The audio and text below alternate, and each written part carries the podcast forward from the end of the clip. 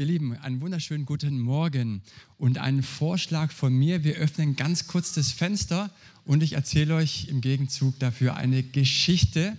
Und zwar eine Geschichte, die handelt von der Heiterkeit in schweren Zeiten.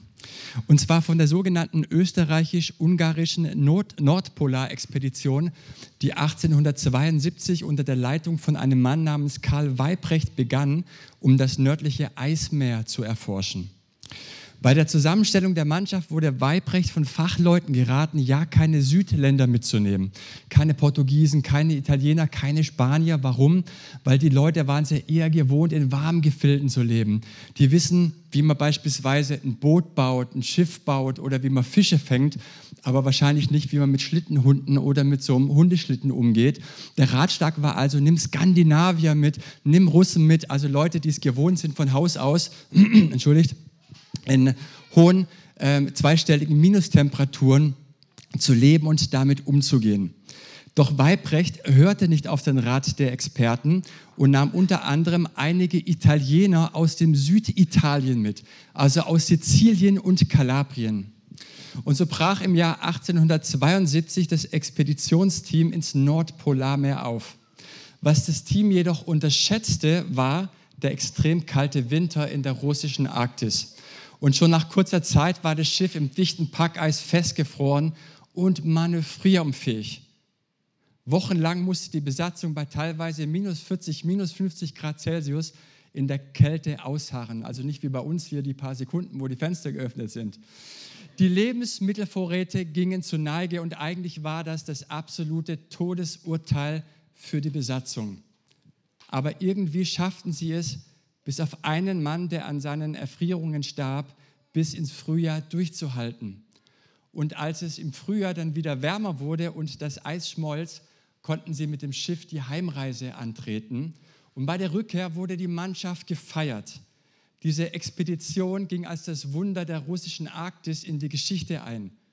Und zu Hause wurde Weibrecht gefragt, ob es so ein ausschlaggebendes Kriterium dafür gab, warum sie diese unmenschliche Tortur überlebten. Und wisst ihr, was Weibrecht sagte? Es waren die Italiener. Und der Journalist fragte zurück, wie die Italiener? Sagte, die Italiener. Wir Deutschen, die Ungarn und die Österreicher, die waren total an einem Tiefpunkt. Die wussten irgendwann nicht mehr weiter. Und als die ersten Leute laut Suizidgedanken äußerten, nahmen die Italiener ihre Boccia-Kugeln raus, gingen auf das Packeis und spielten Boccia. Und Weibrecht erzählte, das war die größte Lehre meines Lebens.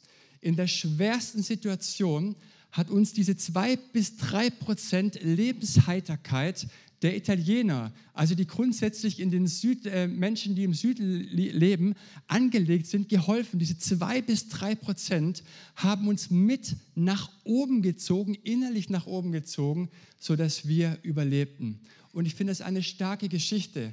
Manchmal ist das Leben nicht einfach, manchmal ist es wirklich schwer, aber manchmal dürfen wir oder müssen nicht alles so schwer nehmen. Zwei bis drei Prozent mehr Heiterkeit kann einen so unglaublich großen Unterschied ausmachen. Und diese Heiterkeit, die müssen wir uns bewahren. Das ist ganz wichtig. Und so lautet mein Titel heute für die Predigt, Schütze was dir wichtig ist.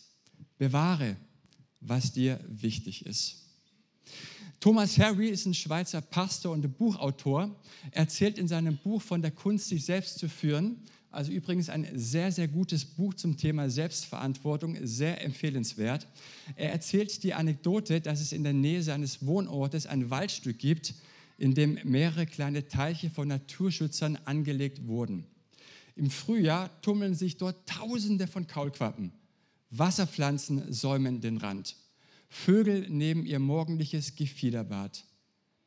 Ein Monat später, erzählt Thomas Harry weiter, war das Naturschutzgebiet völlig verwüstet. Eindringlinge hatten ihr Unwesen getrieben, Wasserpflanzen, die am Ufer standen, waren ausgerissen worden, einige waren ins Wasser geworfen worden, dazu Äste, kleine Baumstämme und Müll eine regelrechte Verwüstung. Ein Monat später war der Teich gesäubert und sah wieder ordentlich aus. Doch kurz darauf das gleiche Bild. Wieder waren Pflanzen ausgerissen, zertrampelt, Müll lag um den Teich herum, Dreck im Wasser, der dort nicht hingehört. Aber diesmal kam niemand mehr, um aufzuräumen. Die Naturschützer hatten offensichtlich resigniert und überließen den Teich den Verwüstern. Und Thomas Harry nimmt dieses Bild von diesem Schutzgebiet und wendet es sozusagen jetzt auf das Leben des Menschen an und sagt, und ich finde diesen Gedanken so wertvoll und so wichtig, dass man auch unser Leben mit so einer Art Schutzgebiet vergleichen könnte. Und dieses Schutzgebiet ist sozusagen unserer Pflege und unserer Aufmerksamkeit anbefohlen. Im 1. Mose 2,15 gibt Gott den Menschen den Auftrag, dass sie das ihnen anvertraute bebauen und bewahren sollen. Ich lade euch ein, mitzulesen, 1. Mose 2,15. Gott, der Herr, nahm also den Menschen und setzte ihn in den Garten von Eden, damit er ihn bebaue und bewahre. Und ich glaube, dass dieser Auftrag sehr grundlegend ist. Er umfasst einmal Gottes Schöpfung, die Umwelt, die Natur, die Tiere, also alles, was mit Gott, äh, Gottes Schöpfung zu tun hat. Aber ich glaube auch, dass dieser Auftrag sehr grundlegend ist und bis in unser Leben hineinreicht. Auch in unserem Leben wurde uns etwas anvertraut, das wir bebauen und bewahren sollen. Gerade im Hinblick auf meine Beziehungen, im Hinblick auf meinen Glauben, im Hinblick auf meinen Körper, meine Seele und meinen Geist. Und dieses Anvertraute ist eben unser Schutzgebiet, wofür wir sorgen sollen. Um das mal praktischer darzustellen, was könnten solche Schutzgebiete sein? Zum Beispiel eine innere gefestigte Klarheit darüber zu haben, wer wir sind, was wir mit unserem Leben anfangen sollen, was für Skills, was für Fähigkeiten, was für Begabungen wir haben. Ein weiteres Schutzgebiet könnte sein, Gottes Willen für mein Leben zu kennen, zu wissen, warum mir dieser Wille, dieser Auftrag gegeben ist und diesen Auftrag zu leben. Ein weiteres Schutzgebiet könnte meine Familie sein. Meine Ehe ist ein Schutzgebiet weiter zu wissen, welche Prioritäten ich mir in meinem Leben gesetzt habe. Gerade in stressigen Zeiten weiß ich, wie ich runterfahren kann, äh, fahren kann. Weiß ich, dass ich sowas wie Eigenzeit auch habe. Und ist mir diese Eigenzeit auch wichtig? Achte ich auf diese Eigenzeit? Ich meine, diese Beispiele könnte man beliebig weiterführen. Und an der Stelle möchte ich uns die Frage stellen, was denkt ihr, wer ist für diese Schutzgebiete zuständig? Mein Nachbar, meine Frau, der Herr. Nein, ich bin dafür verantwortlich, niemand anders. Ich soll dafür Sorge tragen, dass diese Gebiete geschützt und instand gehalten werden. Und wisst ihr, diese Bezeichnung Schutzgebiet impliziert für mich auch einen sehr, sehr wertvollen Gedanken, nämlich dass da in mir etwas Zerbrechliches, etwas Gefährdetes ist. Und dieses Zerbrechliche brauchen ganz besonderen Raum der Pflege und meiner Aufmerksamkeit. Und wisst ihr, wie man diesen Raum nennt? Man nennt ihn Selbstverantwortung. Und in diesem Kontext bedeutet es, dass wir dafür sorgen sollen und alles abwehren, was dort in meinem Schutzgebiet für Unordnung anrichten möchte. Und es nicht nur in Bezug auf Menschen, sondern auch in Bezug zu inneren Dingen, beispielsweise zu meiner Lieblingssünde, die ich immer wieder an den Tag lege. Dafür habe ich die Verantwortung. Und jetzt kommt das Geniale eigentlich an diesem Gedanken der Selbstverantwortung, dass es so einfach ist, in meinem Leben Selbstverantwortung zu übernehmen durch die zwei wichtigsten Wörter dieser Welt. Wir benutzen sie jeden Tag, aber meistens nicht richtig. Nämlich einmal das Wort Nein und das Wort Ja. Durch diesen beiden Wörter, wenn wir diese beiden Wörter richtig gebrauchen, dann haben diese Wörter ein Potenzial, unser Leben in eine gute, gottgefällige Richtung zu führen. Wir werden aber gleich noch darauf zurückkommen. Warum ist es wichtig, Selbstverantwortung zu übernehmen? Warum ist es wichtig, die Worte Ja und Nein auch recht zu gebrauchen? Ganz einfach, weil es Eindringlinge gibt.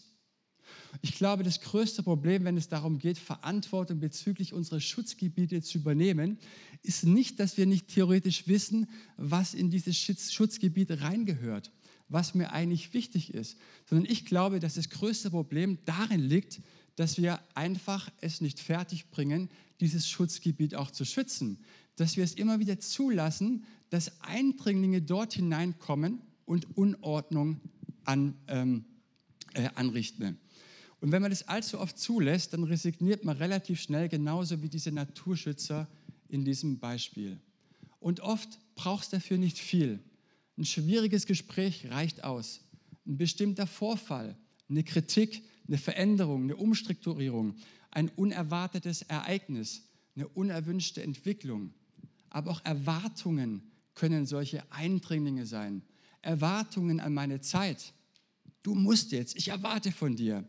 Erwartungen in der Ehe, in der Familie, Erwartungen im Job, in der Gemeinde. Ich meine, solche Szenarien kommen immer wieder im Alltag vor und versuchen dort in unser Schutzgebiet einzudringen.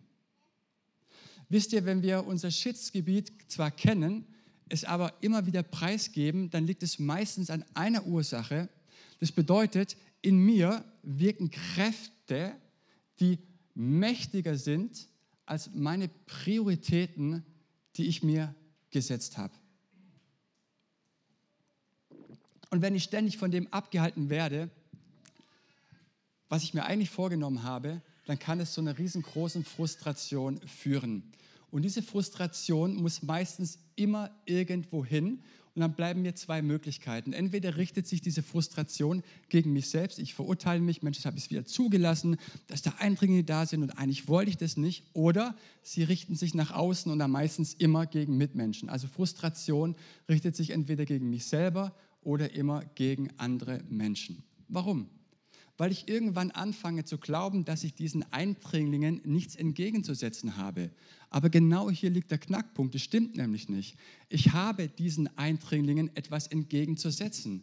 Wenn mein Schutzgebiet regelmäßig geplündert wird, dann geschieht es nicht einfach so, sondern es geschieht, weil es eine Person gibt, die genau das zugelassen hat. Sollen wir wieder raten, wer das ist? Ich selbst. Was bedeutet es jetzt für meine Schutzgebiete? Dass ich jetzt eine Mauer darum baue und jede Kritik verweise? Nein, natürlich nicht. Denn manchmal passiert es ja auch, dass in meinem Schutzgebiet irgendwelche Pflänzchen gedeihen und wachsen, die nicht so gut sind, die vielleicht auch ein bisschen schädlich sind. Und da brauche ich ja beispielsweise eine Kritik. Ich brauche Gottes Wort, ich brauche die Prophetie, dass Gott zu mir auch sprechen kann. Und deswegen geht es nicht darum, ich habe ein Schutzgebiet und wehre jetzt hier jede Kritik ab. Nein, es geht in dem Schutzgebiet einzig und allein darum, dass ich realisiere, mir ist etwas anvertraut worden und das ist meiner besonderen Aufmerksamkeit und meiner Pflege anbefohlen. Und ich habe das so in meinem Leben einfach auch oder handhabe es so, dass ich immer wieder Menschen auch habe, ganz bewusst, die dort auch eindringen dürfen, deren Erlaubnis oder die haben meine Erlaubnis und die dürfen das. Die dürfen mich hinweisen auf Dinge, wenn sie nicht so in Ordnung sind. Aber hier drin ist etwas, dafür habe ich Verantwortung. Ihr kennt es vielleicht auch, wenn man sich selbst übergeht. Man tut eigentlich Dinge, die man eigentlich gar nicht will. Zum Beispiel hast du mal wieder Ja gesagt, wo du hättest Nein sagen sollen, in Bezug von Erwartungen. Wir wollen niemanden enttäuschen und dann fürchten wir etwas zu verlieren, wenn wir Nein sagen. Oder jemand könnte böse mit uns sein. Oder ich habe mal wieder Nein gesagt, wo ich hätte Ja sagen sollen. In Bezug zu meinen Beziehungen hätte ich vielleicht einmal mal wieder Zeit mit jemandem verbringen sollen. In Bezug zu meiner Eigenzeit, dass ich auch Zeit für mich nehme und mal schaue, was mir wichtig ist. Oder ich habe zu wenig und sorgfältig geklärt, was alles in mein Schutzgebiet gehört, was Gott von mir möchte, was für Ziele ich eben auch habe, was für Aufgaben. Oder ich habe es versäumt, meinem Umfeld gegenüber zu kommunizieren, stopp mal, hier gibt es ein Schutzgebiet und du trampelst gerade darauf rum. Und weil ich das nicht getan habe, merken andere Leute gar nicht, dass sie in meinem Schutzgebiet Unordnung anrichten. Deswegen muss man immer verstehen, es gibt Leute, die sind sensibler und die spüren das, die wissen das. Oh hoppla, das ist ein Schutzgebiet, da muss ich ein bisschen Abstand halten oder vorsichtiger sein. Aber dann gibt es eben Leute, das sind so berühmte Elefanten im Porzellanladen und es ist gar nicht böse gemeint, sondern es gibt Leute, die sind nicht so sensibel. Aber ich darf ihnen nicht die Verantwortung dafür geben, dass sie jetzt irgendwie ungefragt in mein Schutzgebiet eintrampeln, sondern meine Verantwortung ist es, klar zu kommunizieren, dort ist etwas Zerbrechliches, dort ist etwas Gefährdetes in mir und ähm, du trampelst da gerade drauf rum. Und oft ist es so, dass wir das eben nicht tun und im Nachhinein trauen wir uns nicht etwas zu sagen. Und ich finde, gerade bei uns Christen ist das immer so ein ganz wunder Punkt. Ich darf nicht Nein sagen, ich muss angepasst mich verhalten. Was denkt der von mir, wenn ich jetzt Nein sage? Also Pazifismus finde ich grundsätzlich gut. Aber ich glaube auch, dass es so eine gewisse Art von falschem Pazifismus gibt, der eben nichts anspricht, der sich nicht wehrt. Und ich glaube, das ist nicht gesund und nicht gut. Also, wir Menschen haben einen Auftrag, unser Leben zu bebauen und das Gebaute dann zu bewahren, etwas Gutes und Sinnvolles in unserem Leben zu kultivieren. Jetzt hat Gott den ersten Menschen aber noch einen weiteren Auftrag gegeben, nämlich dass sie das Bebaute bewahren sollen, also nicht nur bewahren sollen, sondern den Tieren auch einen Namen geben sollen. Und ich glaube, dass auch dieser Auftrag ganz tief in unser Leben hineinreicht, nämlich dass dieses Benennen auch ein Zuordnen ist. Indem der Mensch den Tieren einen Namen gibt, definiert er etwas. Er ordnet etwas. Und deswegen möchte ich Mut machen, gib den Dingen in deinem Leben einen Namen. Benenne diese Dinge. Und wenn wir gegenüber einer Person oder einem inneren Eindringling Ja oder Nein sagen, tun wir genau dasselbe. Wir stellen uns etwas. Wir entscheiden. Wir ordnen. Wir machen deutlich, was wir schützen wollen. Wir legen fest, welchen Platz eine Sache, ein Mensch oder irgendwelche Situationen in unserem Leben bekommen sollen. Nur was du benennst, das ist auch ansprechbar. Und nur was ansprechbar ist, lässt sich auch vertrauensvoll Jesus in die Hände legen. Wenn es Dinge in deinem Leben gibt, die immer unausgesprochen sind, werden diese Dinge immer irgendwie da sein, aber sie werden nie greifbar sein. Und ich glaube, dass es deswegen so wichtig ist, dass wir auch den unausgesprochenen Gefühlen in unserem Leben einen Namen geben. Dass wir das benennen, ich bin frustriert. Dass wir das benennen, ich bin traurig, ich bin enttäuscht, ich habe Angst. Mann, ich bin wütend. Gib den Dingen in deinem Leben einen Namen und dann bring sie zu Jesus. Wisst ihr, wenn wir benennen, ordnen wir und können den Dingen in unserem Leben den angemessenen Platz zuweisen. Entweder als etwas, was zu meinem Leben gehört oder als etwas, was nicht zu meinem Leben gehört. Beispielsweise Angst, ich weiß um dich, ich sehe dich, ich spüre dich, ich erkenne dich, aber allzu lang habe ich mich von dir bestimmen lassen. Und im Namen Jesu, du gehörst nicht zu mir. Traurigkeit, ich habe dich entlarvt depressiven Gedanken, ich kenne euch, ich sehe euch, aber ich weiß, ihr gehört nicht in mein Leben, ihr gehört nicht in mein Schutzgebiet. Das ist nicht das, was Gott für mich vorbereitet hat. Und im Namen Jesu verweise ich den Dingen dann ihren angemessenen Platz. Mit unserem Ja und Nein tragen wir maßgeblich dazu bei, uns selbst in eine gute und gesunde Richtung zu steuern. Ja sagen heißt, ich kläre und benenne, was mir wichtig ist in meinem Glauben, in meinen wichtigsten Beziehungen, in der Arbeit und bezüglich meines Lebens. Ich definiere, was alles in mein Schutzgebiet hineingehört. Nein sagen bedeutet, dass ich mich vor mein Schutzgebiet stelle. Ich reagiere, wenn irgendjemand in mein Schutzgebiet eindringen möchte und drücke klar und verständlich aus, hier gibt es einen Stopp, hier, das ist mein Schutzgebiet und ich entscheide, was in dieses Schutzgebiet und wer in dieses Schutzgebiet eindringen darf. Beispielsweise erlebt man das immer wieder, vielleicht hast du es auch mal erlebt, dass es Leute kommen, die einen richtigen Hals haben und dann dich mit so einem emotionalen Mülleimer verwechseln.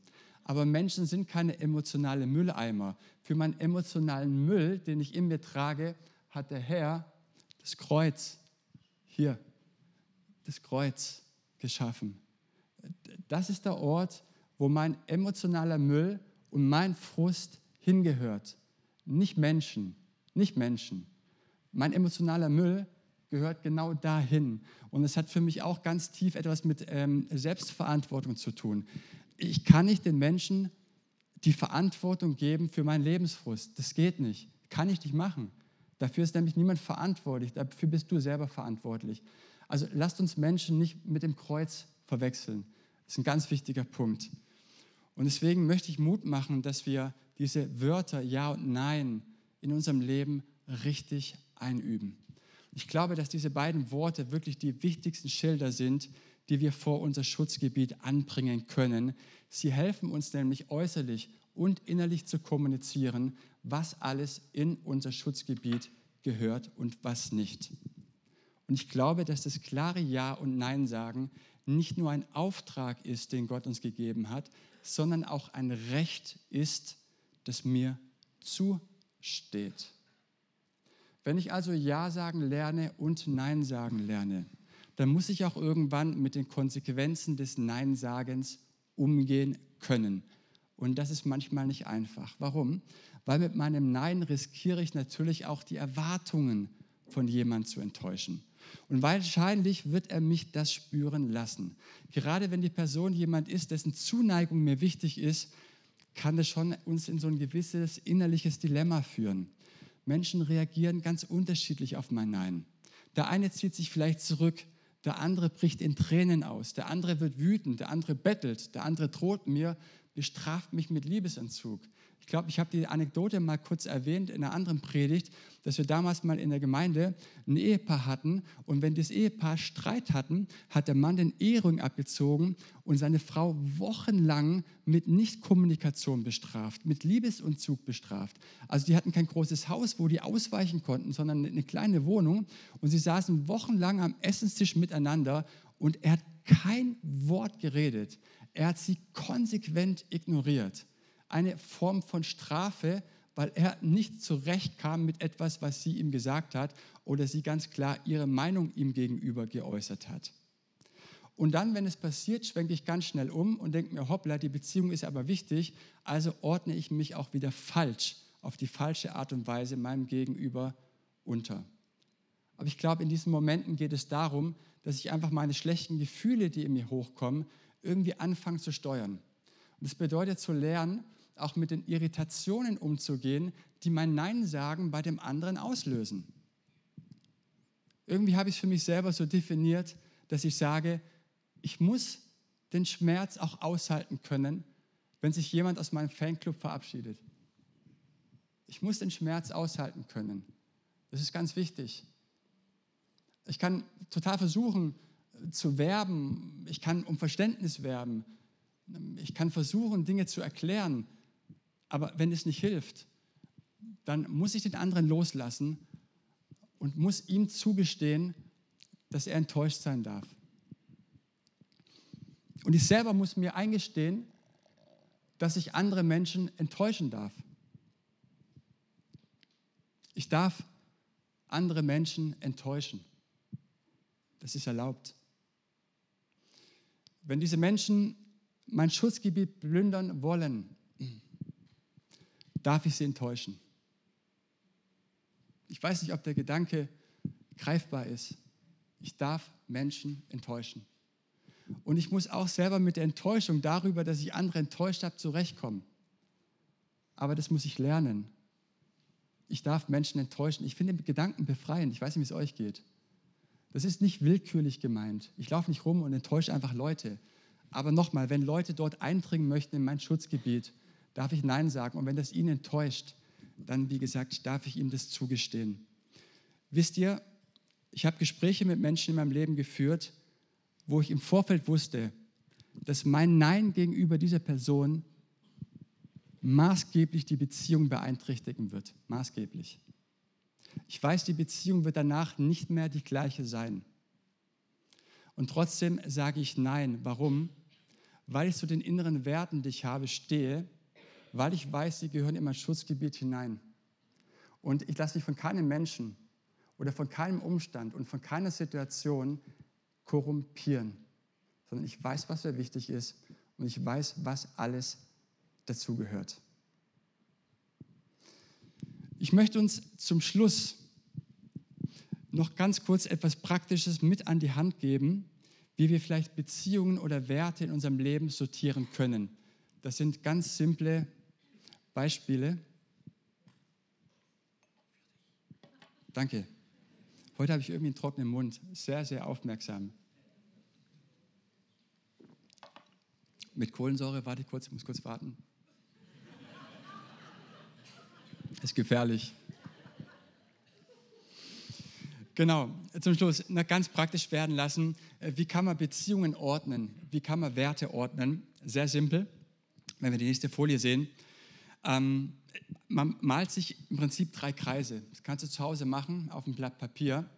Und in dem ersten Kreis, in dem inneren Kreis, dort definiere ich meine Werte, was mir wirklich wichtig ist. Dort lade ich aber auch ganz bewusst Menschen ein in diesem Kreis. Das sind die Menschen, die Zugang haben zu meinem Innersten. Das sind Menschen, die Zugang haben zu meinen tiefsten, auch zu meinen Verletzungen, zu meinen tiefsten Werten. Hier lade ich Leute ganz bewusst in mein Schutzgebiet ein. Die dürfen sich dort aufhalten. Und ich glaube, dass es ganz, ganz wichtig ist. Dann gibt es einen zweiten Kreis. Dort sind vielleicht Menschen oder Werte, die wichtig sind, aber nicht die allerwichtigsten Werte sind. Vielleicht Menschen, wo ich sage, okay, mit denen möchte ich vielleicht einmal im Monat Zeit verbringen. Mit Menschen in dem ersten Kreis möchte ich vielleicht, keine Ahnung, einmal die Woche Zeit verbringen. Und dann gibt es einen dritten Kreis und dort trage ich eben die Menschen ein, wo ich, keine Ahnung, alle ein bis zwei Monate mit ihnen Zeit verbringe. Werte, die schon wichtig sind, aber nicht die oberste Priorität in meinem Leben haben. Und ich weiß nicht, ob ihr mal von diesen ähm, Plus-Minus-Beziehungen gehört habt. Es gibt so eine Skala von 0 bis plus 3 und minus 3. Und dort trage ich beispielsweise Menschen ein, also Menschen, die mir unglaublich Kraft geben, die trage ich bei plus 3 ein. Also Leute, mit denen ich Gespräche führe, die mich total faszinieren, die mich inspirieren, wo ich Gedanken nach dem Gespräch, wow, war das ein cooles Gespräch, mir geht es richtig gut. Dann gibt es Leute, die inspirieren dich weniger und dann gibt es Menschen, die kosten eben auch Kraft. Dass du weißt, okay, wenn ich mit diesen Menschen Zeit verbringe, dann ist mein Energielevel nicht bei, keine Ahnung, 10.000, sondern eher vielleicht im Minusbereich. Und demnach kann ich einfach Dinge ordnen.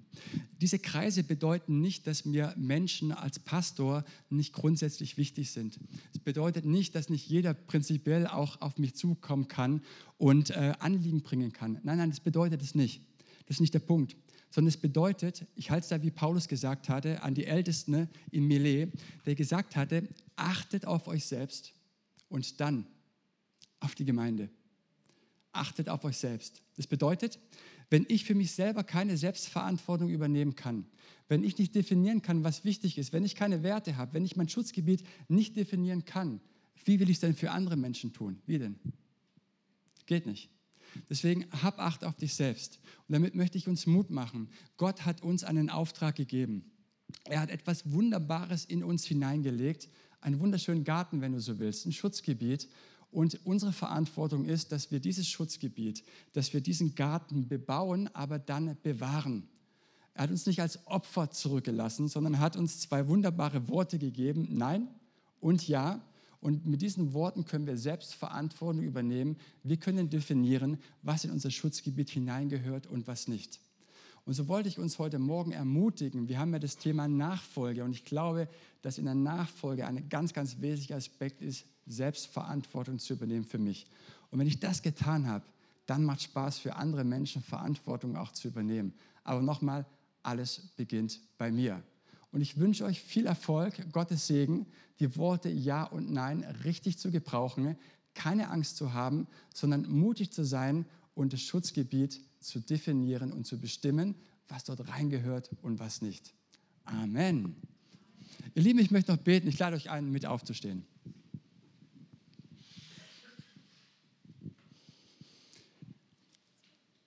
Vater im Himmel, ich danke dir, dass du uns befähigt hast, ich danke dir, dass du uns einen Auftrag in unserem Leben gegeben hast. Und es tut so gut, in deinem Wort zu lesen und so ganz grundlegende Aufträge zu erkennen und zu sehen. Und ein ganz grundlegender Auftrag, den du gegeben hast schon Adam und Eva, war, dass sie den Garten Eden bebauen und bewahren sollten. Und dieser Auftrag, glaube ich, reicht auch in unser Leben hinein. Wir danken dir, dass du uns etwas geschenkt hast, Gaben gegeben hast. Wir danken dir, dass du uns Ehen gegeben hast, Menschen in Beziehungen zur Seite gestellt hast. Und ich danke dir, Herr, dass du uns befähigt hast, dass wir diese Beziehungen und diese Gaben, dass wir sie bebauen, dass wir darauf aufbauen und dann aber auch bewahren, dass wir schützen, was uns wichtig ist. Wir danken dir von ganzem Herzen, dass du uns zwei wunderbare Worte an die Hand gegeben hast, nämlich die Worte Ja und Nein. Und du kennst die Schwierigkeiten, die wir haben mit diesen Worten. Du kennst unsere Ängste, die dahinter stehen, wenn wir uns ganz klar positionieren anderen Menschen gegenüber. Du siehst vielleicht seit Jahren, dass wir uns nicht trauen, einer Person gegenüber ihren richtigen oder angemessenen Platz zuzuweisen. Entweder als jemand, der in mein Schutzgebiet gehört oder jemand, der nicht da rein gehört. Und wir danken dir, dass die Befähigung von dir kommt. Und wir danken dir, dass du uns auch Mut gibst, diese Worte richtig auszusprechen dass wir den Mut haben, Menschen ihren angemessenen Platz in unserem Leben zuzuweisen. Wir danken dir, dass du uns befähigt hast. Wir danken dir aber auch, dass du uns befähigt hast, sensibel zu werden für das, was du sagen möchtest. Dieses Schutzgebiet ist keine Mauer, sondern wir wollen offen bleiben und sein für deine Impulse, aber auch für die Impulse unserer Mitmenschen. Und ich bitte uns, dass du uns den Geist der Weisheit schenkst, dass wir das erkennen und differenzieren können, was gut ist was wir brauchen, was wir notwendig haben und was nicht. Und es tut so gut, einfach zu wissen, ne, dass du uns dazu befähigst zu diesem Leben. Und so preisen wir dich, Herr, dass du uns als selbstverantwortliche Menschen hier in diese Welt gestellt hast. Und in dem Maße, wie wir Selbstverantwortung für uns übernehmen, können wir das auch für andere Menschen tun. Und so danken wir dir, dass wir uns bei uns selber anfangen, dass du uns immer wieder unseren Blick darauf richtest, bei uns selber auch anzufangen und erst dann zu den anderen zu gehen und auf sie zu schauen. Jesus, wir ehren dich, wir preisen dich und danken dir von Herzen für all das, was du gibst und dafür, dass du uns zum Leben befähigst. Amen.